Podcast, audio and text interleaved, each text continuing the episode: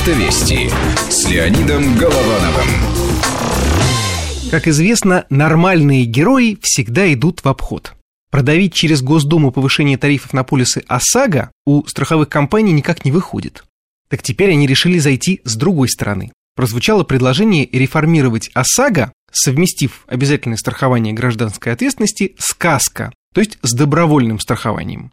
Сделать это КАСКОСАГО, причем предложение прозвучало из уст председателя Думского комитета по финансовому рынку. Это четко нам говорит о том, что ОСАГО – это не социальная нагрузка для страховых компаний, как можно предположить, а просто бизнес.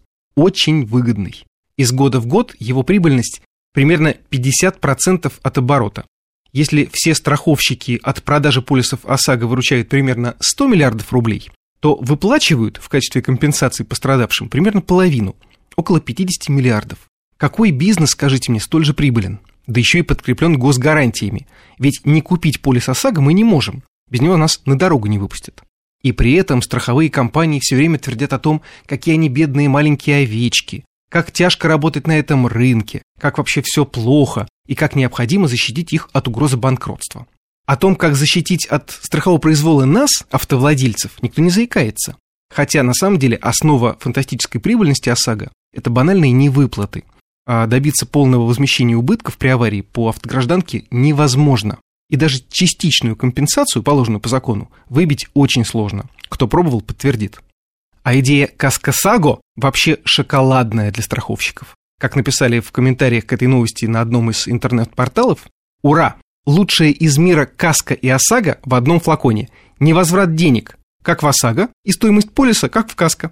Причем в думском предложении речь идет о франшизе, то есть о некой пороговой сумме минимального ущерба. Если вас въехали слегка и цена ремонта меньше франшизы, то страховая вам вообще ничего не должна. Как правило, франшизу применяют к арендованным автомобилям.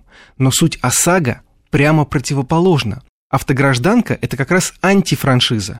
Там есть сумма максимального ущерба, свыше которой вы платите сами. А все, что меньше, должна вам страховая компания. Должна, но не платит и хочет платить еще меньше.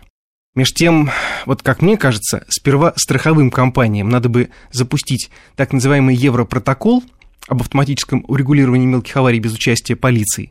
Сперва снизить проценты невыплат и уж потом начать рассуждать о повышении ставок или о реформе. Давайте так, утром стулья, то есть выплаты и Европротокол, вечером деньги, то есть разговоры о тяжкой доле страхового бизнеса. Но не наоборот. Автовести с Леонидом Головановым.